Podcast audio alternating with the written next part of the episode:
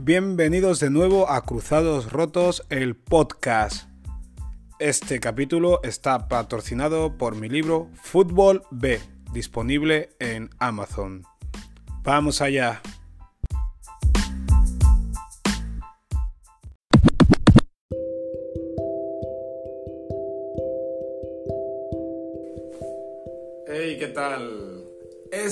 Es un canal especialmente de fútbol, pero el fútbol al final solo es una excusa para hablar de la vida. ¿Y de qué voy a hablar? de una etapa de mi vida, que era cuando fiché por el Southampton, primer año, segundo año, que estaba en el mundo profesional y te preguntas, wow, se supone que estoy viviendo un sueño pero ¿qué está pasando aquí? Había fichado por el Southampton, tenía 19 años, wasn't playing, no estaba jugando, me estaban pagando bien, pero no acababa de sentirme feliz. Con esto no quiero decir que fuese infeliz, porque creo que lo contrario de feliz no es infeliz. Lo contrario de feliz debe ser el día a día. Sí, la felicidad son momentos. O es un estado de ánimo. Estaba bien. Pero no cuando pensaba en fútbol. Me divertía entrenando, pero no jugaba. Entonces eso era difícil de llevar. Y te hacías yo me hacía preguntas del estilo, What the fuck is going on in here? ¿Qué pasa? Me pagan bien. Tengo un apartamento que está bien, lo pagan ellos. Estoy en un equipo profesional. Pero no es suficiente. Entrenaba duro, me encantaba entrenar duro, me encantaba quedar agotado me encantaba quedarme una hora más, me encantaba todo. Pero algo, algo no cuadraba, especialmente cuando me rompí la rodilla en el Hércules. Que pensé. Creo que pensé. Vaya mierda. ¿Esto qué es? Sabía que me quedaban unos seis meses o siete de rehabilitación final pasó un año entre una cosa y otra. Mi primer partido después de la lesión lo jugué un año después. Y, y me asombra, me asombra que se idealice el ser futbolista. Lo mejor de ser futbolista es ganar dinero. Que nadie se equivoque. Tengo 39 años, a punto de cumplir 40 en mayo. Y creo que tengo la suficiente autoridad para decir que lo mejor de jugar a fútbol es ganar dinero para afrontar lo que te queda de vida, que es prácticamente dos tercios o más de toda tu vida entera. El fútbol es un periodo muy intenso, pero corto de la vida de una persona de una persona que se dedique a ello, no de un aficionado. Para un aficionado, el fútbol es todo, porque toda, toda su vida es aficionado. Desde el minuto uno hasta que se muere. Sin embargo, uno cuando es futbolista no es futbolista desde que nace hasta que se muere. Cierto es que algunos futbolistas han intentado hacernos creer esa frase de cuando uno ha sido futbolista será futbolista para siempre. No, man. De hecho, incluso dejas de ser futbolista en tu último año de carrera cuando te duele todo. Cuando no juegas, cuando no, no, no ves que tu cuerpo responde, ahí es cuando empiezas a dejar de ser futbolista y te conviertes en exfutbolista. De hecho, pasas más tiempo de tu vida siendo exfutbolista que futbolista. A no ser que te mueras a los dos días de, de retirarte. Madera. Pero es cierto, no eres futbolista toda la vida. no soy futbolista toda la vida. Cierto es que puedo tener algunos pensamientos que están formulados como futbolista, pero no los aplicaría al mundo real porque es otro mundo. El fútbol es otro mundo dentro del mundo. Sí, sí. De hecho, eh, yo he visto más, más vida que un Cristiano Ronaldo, que un Messi. Lo digo así de claro, yo he visto más, de, más, más vida. ¿Por qué? Porque ellos solo han vivido la vida de futbolista. Y por mucho dinero que tengan, han vivido solo eso y en base a eso y dentro de sus preocupaciones y de sus ilusiones ha estado, ha estado todo dentro del raíl del fútbol. Todo lo que han hecho ha sido por y para el fútbol.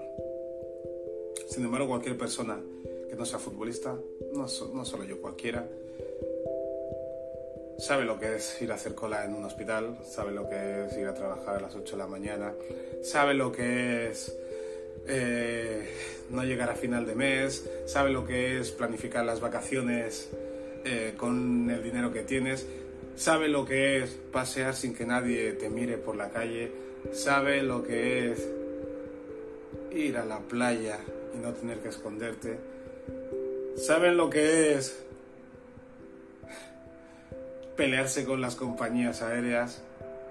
Son mil cosas, no todo bueno, no todo malo, pero son es, la vida, es la vida. Cuando yo veo, eh, ayer vi en un canal de YouTube un futbolista de Mallorca al que un youtuber le acompañaba eh, y se titulaba Un día en la vida del futbolista. ¿Sabes qué enseñaba? Cuando iba al supermercado a comprar. Y yo pensé, por hecho va a comprar al supermercado. Aunque mucha gente pensará, no, no, todo lo compran online. Bueno, si no eres Cristiano Ronaldo vas a comprar al supermercado que nadie te va a molestar.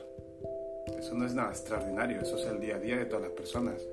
Pensar que ir al supermercado es algo extraordinario es creerse extraordinario extraordinarios solo son Cristiano Ronaldo, los Messi, estos jugadores que no pueden salir a la calle porque le piden miles de autógrafos y todo el tema. Pero son extraordinarios por eso, porque les conoce mucha gente. Pero como dijo Fran de la Jungla, con el tema de Djokovic, ¿quién es Djokovic?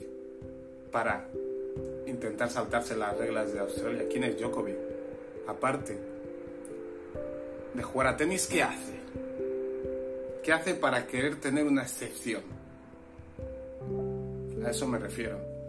La vida es otra cosa. Leí por ahí a un futbolista que decía que te das cuenta que has dejado el fútbol cuando vas a un restaurante y tienes que pagar tu menú. No te invitan. Es curioso, ¿eh? Y me reafirmo. Lo mejor de ser futbolista es ganar mucho dinero. Porque difícilmente vas a ganar tanto dinero haciendo otra cosa. Pero eso hay que tenerlo claro. Y quien demoniza el dinero está tarao. Está tarao. La diferencia entre lo que yo digo, darle importancia a ganar dinero, y lo que hacen otros es que el dinero no puede comprarme en sí qué me refiero que no puede comprarme? Que si yo veo a una persona muy rica, muy famosa, no me intimido. Lo tengo ahí delante y no me quedo. Como pasa con muchos famosos o ricos que entran a un restaurante y se desviven por ellos. Los camareros, no sé qué, en las tiendas también. No sé qué, no sé cuánto. Che, che, che. Que esta gente quiere que le trates normal. A no ser que sean psicópatas, son personas que quieren que les traten de, manera normal, porque son normales. Tienen alguna habilidad que les hace diferentes, pero en el resto del tiempo, un futbolista sin botas de fútbol es una persona normal. A mí me viene Amancio Ortega y no voy a estar, ¡Oh, Amancio Ortega! Ah". Yo lo veo. Un anciano, ya está. Le respeto como cualquier otro anciano, como cualquier otra persona. No como esos que les tiemblan las piernas, que este tío nos puede comprar a todos. No, te puede comprar si estás en venta. ¿Ok? Me da más miedo un policía de Guinea que un ricachón. y esto me lleva al caso de Jais Moriba, jugador de Fútbol Club Barcelona que se ha ido al Leipzig.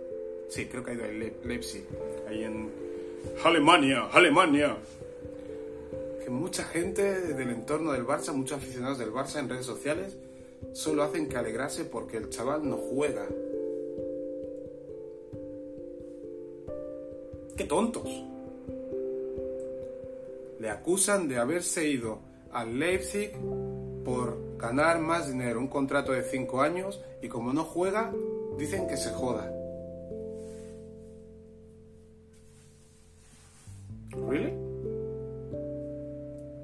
Más le puede importar a un aficionado del Barça? Que un jugador se vaya a otro equipo como para desearle que le vaya mal porque se ha ido. Pero luego hay otros que se quieren quedar y los quieren echar. El que queréis que se vaya, ese está demostrando fidelidad. Un Titi se quiere quedar. ¿Por qué no le alabáis? ¿Eh? ¿Por qué no decís qué fidelidad? Se quiere quedar a pesar de todo. Eso es fidelidad. El otro se quiere ir. Le parece un proyecto interesante para él. Cinco años de contrato. Un país como Alemania, y la gente, ¿por qué no se queda? Es un pesetero, es un no sé cuánto. Ah, ok. Ok. O sea que buscar la mejor oferta laboral te convierte en peor persona. Ya me lo dirán cuando vayan a buscar trabajo toda esta gente. Cuando tengas dos ofertas en la mesa, dime cuál vas a escoger. Pues mirarás varias cosas a lo mejor te interesa más las condiciones de este club, del otro, lo económico, la experiencia de vivir en otro país, el proyecto deportivo, la ausencia de deudas de los pagadores, influyen muchas cosas. Pero decir eso, igual que con Xavi Simmons, se ha ido por dinero, 16 años y ya solo piensa en dinero eso te lo está diciendo gente que con 16 años solo pensaba en fumar porros. ¿Dónde está el problema de que Xavi Simmons vaya a Paris Saint Germain? Que ha ido al Paris Saint Germain, que no ha ido al Nazi Football Club. No, Paris Saint Germain, ciudad de París, Francia. Torre Eiffel, Champs-Élysées. No sé si hablo bien francés, pero yo estudié la GB francés. En la vida hay que tomar decisiones, no puede esperar uno que tome la decisión de los demás, los aficionados, venga. Esto no es gran hermano. Vamos a hacer votaciones a qué jugadores echamos y cuáles se quedan. No funciona así. No funciona así. No seáis ilusos. No funciona así. Os habéis puesto los zapatos del futbolista cuando tiene que tomar decisiones. Estoy leyendo el libro de Jerzy Dudek, exportero del Real Madrid. Pero hay muchos factores comunes que se ven en, en todas biografías de futbolistas. Me está gustando leerlas, tío, sí, la verdad. Y él cuenta una anécdota que es cuando él estaba en el Liverpool con Rafa Benítez, entrenador. Él está de segundo portero y él quiere irse para jugar más, para jugar más porque quería entrar en las convocatorias de su selección de Polonia para ir a la Eurocopa o el Mundial. Y Rafa Benítez le dice que no, aunque al principio le dice, sí, sí, te ayudaré a, conseguir equipo, a, te facilitaré las cosas y bla, bla, bla. él se presenta con una oferta de un equipo portugués, si no me equivoco, y de un equipo alemán, y dice que no, que no, no, no te vas. Dice, ¿cómo que no? No, no, no te vas porque necesito un portero, un segundo portero de garantías. Dice, no, tú me dijiste que si yo encontraba algo me dejabas ir. Yo tengo que jugar.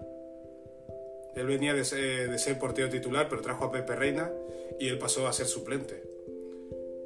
Y a un día del cierre del mercado de fichajes, que dice Benítez que no. Y él termina el entrenamiento y va por Rafa Benítez a cogerle, a intentar pegarle un puñetazo. Lo cuenta en el libro, a pegarle un puñetazo, a decirle, me has engañado. No estoy jugando, me prometiste que iba a jugar. No, que iba a jugar, no, que me iba a poder ir y no me estás dejando marchar. Y encima quedo yo como el malo, porque luego quedó él como el malo. dice, si llego a estar más cerca le pego un puñetazo porque la agarraron. Y esto pasa muy habitualmente. Cuando te quieres quedar, te echan. Cuando te quieres ir, te obligan a quedarte. Pasa muchas veces. Muchas. Por eso, eh, uno no tiene que decidir lo que va a hacer con su vida en función de lo que opinen los demás. Lo tengo clarísimo. Y Xavi Simmons y es Moriba, más roca quien sea, toma sus decisiones, son personas aparte de ti, desaficionados, son individuales tienen que decidir sobre sus vidas. Ellos no deciden que tú trabajes aquí o allá, no deciden eso. Como aficionado uno lo único que puede hacer es ver el fútbol, disfrutarlo, se puede quejar y todo esto, pero una vez que un jugador se va, no tiene por qué estar dando la tabarra, insultándole y deseando que le vaya mal. Gasta fuerza en desear que te vaya bien, de eso se trata. Gasta fuerzas deseando que te vaya bien. Del fútbol, lo más importante es el dinero. Todo lo demás es un fucking juego.